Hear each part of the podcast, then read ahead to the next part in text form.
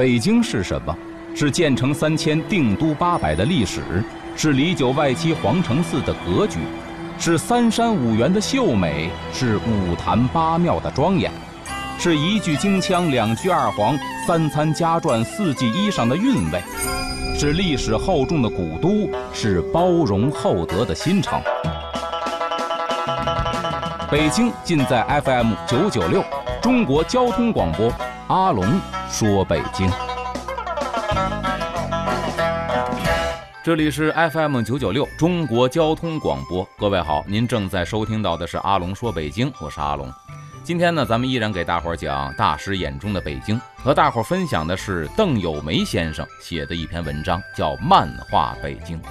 可以说，在这个文章里边啊。”这邓友梅先生从老北京写到了新世纪的北京，从这个住啊、吃啊、穿呢，包括北京街景的变化，反映出来了北京这几十年的变化。一开头呢，邓先生写道：“说前些天有位好友想重建天桥，要借我保存了几张旧北京照片做参考。咱们知道，现在天桥呢是矗立在北京的中轴线上，但是这并不是以前的老天桥，因为老天桥这座桥啊。”很早以前就被拆了。这座桥呢，是二零一二年当时宣布重建，二零一三年完工的。现在大伙儿呢逛中轴线，在天桥地区还能看到这座汉白玉的单拱石桥，这是二零一三年才竣工的。而且呢，跟老天桥的位置稍有偏差，但是作为一个地标性的建筑呢，能让大伙儿直观的了解到当年天桥到底是一个什么样的形制。有人借照片。那邓先生说，照片放的年头太多，泛黄了，但还清楚。这照片是什么样的呢？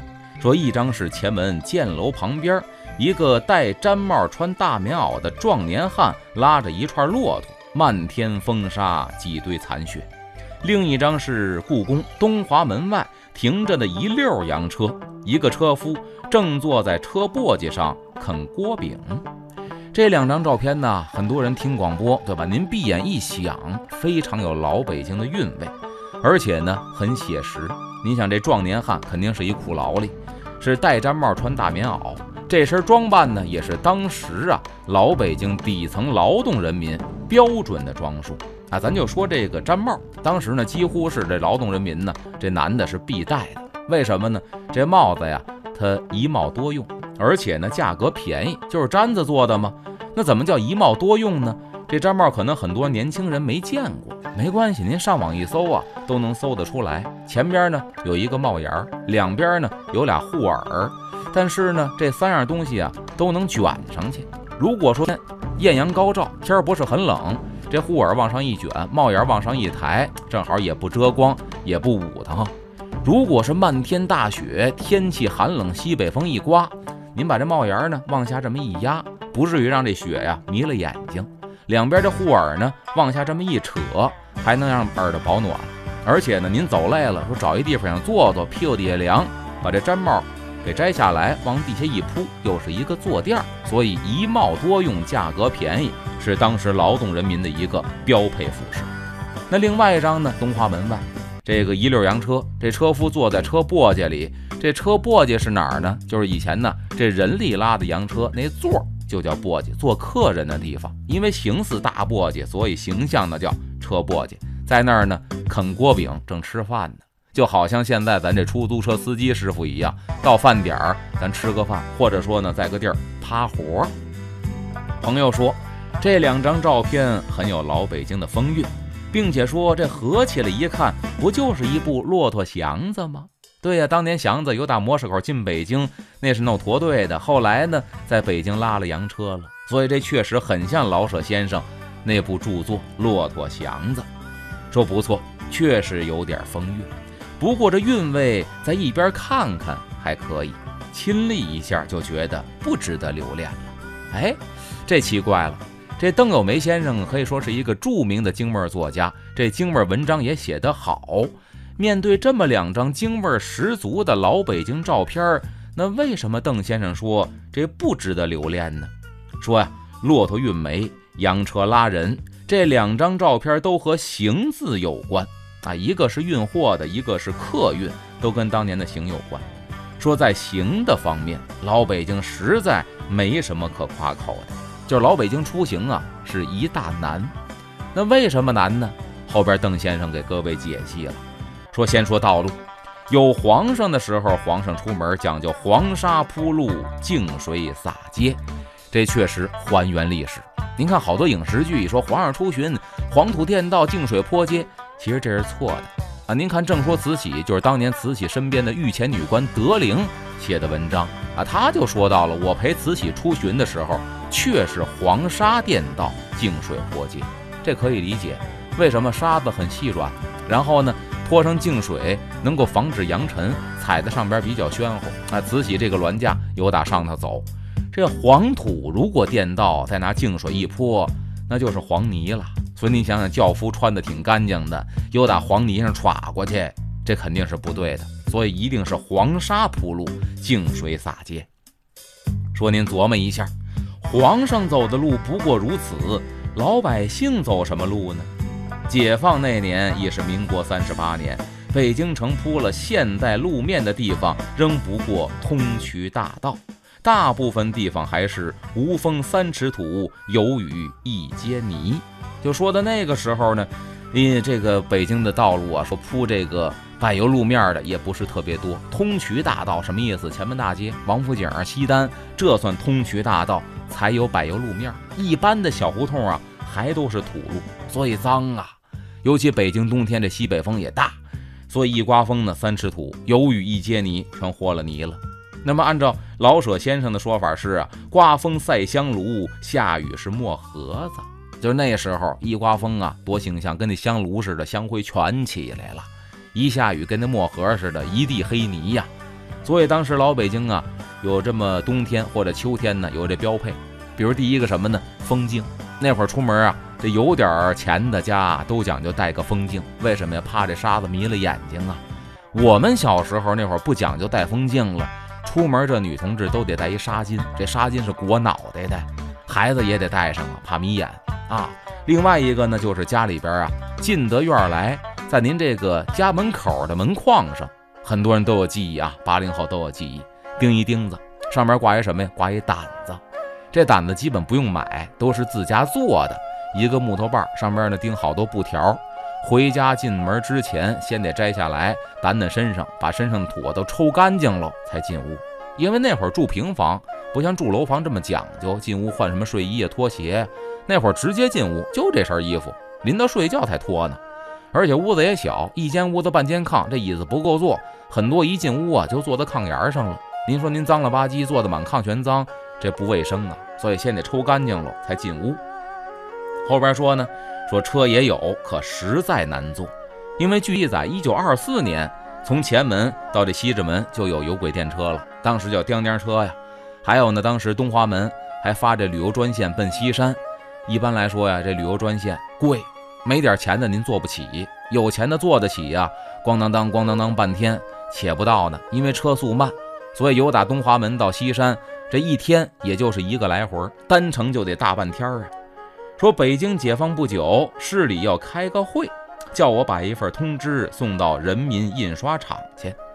我住灯市口，工厂在南菜园儿，这点路我来回走了一天。对北京熟悉的朋友都知道，灯市口在哪儿？东单。这南菜园在哪儿啊？在右安门桥附近，现在大观园那儿。按说现在您甭管是坐公交，您还是说自己开车。只要不敢说这早晚高峰，用不了多会儿也就到了。但那会儿呢，这点路来回走了一天。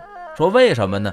现在交通四通八达呀，您看北京地铁网线跟蜘蛛网似的，哪儿都能到。那会儿不是，邓先生写呢，说电车只通到天桥，从天桥到南菜园一片土路，又赶上下雨，麻烦就大了。那会儿下雨什么样啊？您接着往后听。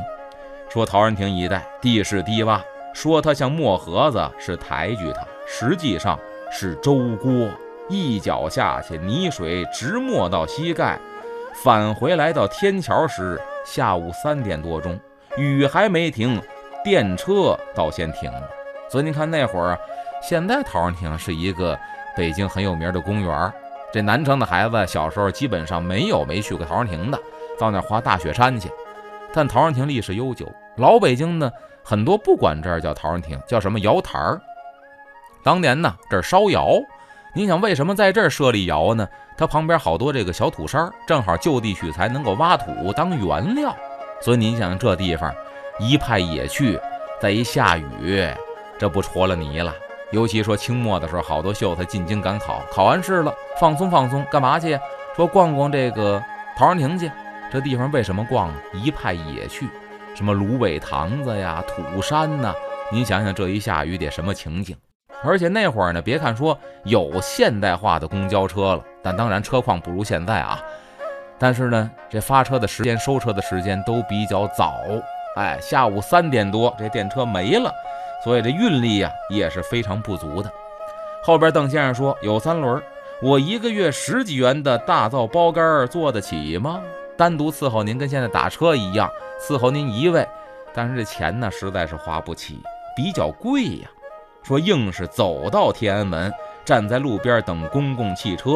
那时候刚从南京调来几辆公共汽车，走的比人还慢。这说当年呢，这车速也不行。后边呢还很形象的说车况也不行，怎么不行呢？说车一停下就开不动，司机踩油门，车先上下颤。然后左右晃，足晃半分钟才能走。患心脏病的人绝不敢坐，车况不好。那时候的车呀，咱没有坐过。说刚刚新中国成立之后，那车咱没坐过。但是呢，我记得我小时候啊，八十年代末九十年代初，那已经是比较近了，对吧？那会儿的车况也不行。很多当时的小学生啊，八十年代末，我说一个事儿，大伙儿可能呢有共同的回忆。那车也是怠速的时候特别的颤，而且是高频颤动，颤的人不舒服。怎么不舒服呢？您站在车里边，好比说进站了，在这怠速，当当当当当当当，一直在这颤，震得你耳朵眼里头痒痒。估计一说这好多人都有同感啊。您想再倒推几十年那会儿的车得什么样啊？所以说呢，患心脏病的都不敢坐。说就这样，二十分钟也不来一辆啊，运力不足嘛。我旁边一个小伙子就哼了一首歌，把当时的流行歌曲《秋水伊人》换了词儿，而且呢，说这个词儿啊，邓先生还记得啊，叫什么呢？叫望穿秋水不见汽车的倩影，更残漏尽孤雁两三声，满心的希望只换得眼前的凄清，几时你才来呀，汽车呀？几时你开过长安街的泥泞？那心急的人群，睁大的眼睛，都盼望早点能回家，不再喝西北风。所以您看，西北风还是冬天，好家伙，在街边上等着车。但是今非昔比呀，各位看看现在的长安街，好家，神州第一街，不光是宽敞干净，而且呢，交通运力也足。您说地面上大公交、大通道，好家伙，走起来这载客又多。而且呢，这站又密集，或者您坐地铁也是特别的方便。据我观察呢，现在还出了一个旅游专线，就是坐这个车呀，能够在长安街附近呢，把这景点儿全都尽收眼底。而且这个车呢，还是仿照老北京那种颠颠车设计的，这外形呢像以前老北京颠颠车，但是里边的这个设施啊，包括这发动机呀，那都是非常现代化的，坐里边非常的舒适，又复古又舒适。说如今北京的行虽然仍不理想，但说的肯定不是二十一世纪啊，那还得是五六十年代、六七十年代。说可究竟不用去一趟南菜园走一整天了，连小胡同都铺了柏油路面，骑自行车不必担心陷进墨盒，等电汽车也不至于急得唱秋水伊人了。就说到呢，不光是通衢大道，北京的小胡同也铺了柏油马路了。哎，不光是路况的变化呀，在文章里边有所体现，在这个北京的文艺作品里边也有体现。举一例子来说吧，咱都听过这个相声大师侯宝林先生有一个名段叫《夜行记》，对吧？侯宝林、郭全宝两位大师说的，这里边呢就说到买辆自行车，除了铃不响，哪儿都响，都快散架了。然后呢说晚上出来骑车，这郭先生问：“那你有没灯没灯啊？”好家伙，我花好几块钱买一摩电灯。你别买那么贵的呀，你买一个油灯啊，油灯我也不买，不是有灯就行吗？我花二分钱买一纸灯笼，我一手提了灯笼，一手骑车，好家伙，这份悬呐！骑在大街上，旁边那个蹬三轮的，你好好待着不就完了吗？他跟我喊：“哎嘿，蹬蹬！”心想没看见呢，这不是灯吗？着了！废话，不着能叫灯吗？我一看，赶紧下来了。怎么了？连袖子全着了。其实这个梗啊，估计好多年轻人听不懂。为什么呢？时代不一样了，这交通法也不一样了。侯宝林说相声的那个年代呀，北京的交通法里边规定，您晚上出门骑车必须得有灯。为什么呢？它不像现在的北京，甭管是大街小胡同，一到晚上好灯火通明啊，全都是路灯啊。那会儿北京不是，小胡同里头很多晚上没路灯，所以呢，骑自行车也得有灯，就跟现在咱开汽车一样，有一交通法规吗？晚上路灯一开，您汽车就得开大灯，要不然警察拦您就得罚。以前骑自行车一样，晚上天一黑也得开灯。现在呢，自行车就没有这规矩了。所以您看，不光是北京路况发生变化，连交通法规也发生变化了。说如果北京人口仍然是一百五十万，有现在这些设施，其交通程度未必比东京差。说在吃穿住方面，就刚才说的是出门行路，后边呢还从这吃穿住等等方面描述了北京这几十年的变化。说在吃穿住方面呢，北京的变化就更大了。有一次我在国外碰到个离乡很久的老北京人，他问我北京有什么变化，我说北京东城盖了长城饭店、等摩天大楼，西城盖了电视大楼、西苑饭店。咱们就可以理解吧，西边电视大楼，那应该说的就是中央电视台旧址呗。还有呢，西苑饭店，西苑饭店呢，很多北京人现在也去那儿吃饭，冲的什么呢？这饭店的顶层是一个旋转餐厅，啊，如果天气好，您坐在这儿不光吃饭，还能赏景儿。但是各位，确实现在西苑饭店的旋转餐厅啊，已经不比当年了啊。现在您甭管是这国贸几期也好，还是中国尊也好。那个高度啊，完全这西苑饭店已经不在了。但是当年这地方挨着这个动物园嘛，就算是一个制高点了。您坐在这西苑饭店，往西边一看，眼望西山，尽收眼底，是一派美景，还能吃着美食，当时算是非常视野开阔的地方。那么除此之外呢，说北城正在建亚运会建筑群，这也是九十年代或者八十年代末北京的一件大事。因为一九八九年十二月，当时呢，北京成立了亚运村街道，而且呢，咱知道啊，这个北京的亚运会是一九九零年九月二十二号开幕的。我记得当时北京大街小巷都回荡着同一首歌，什么呢？我们亚洲，很多北京孩子都记得，包括全国人民都记得。而且那个时候啊，我记得建这个亚运村，包括说北边这个五洲大饭店。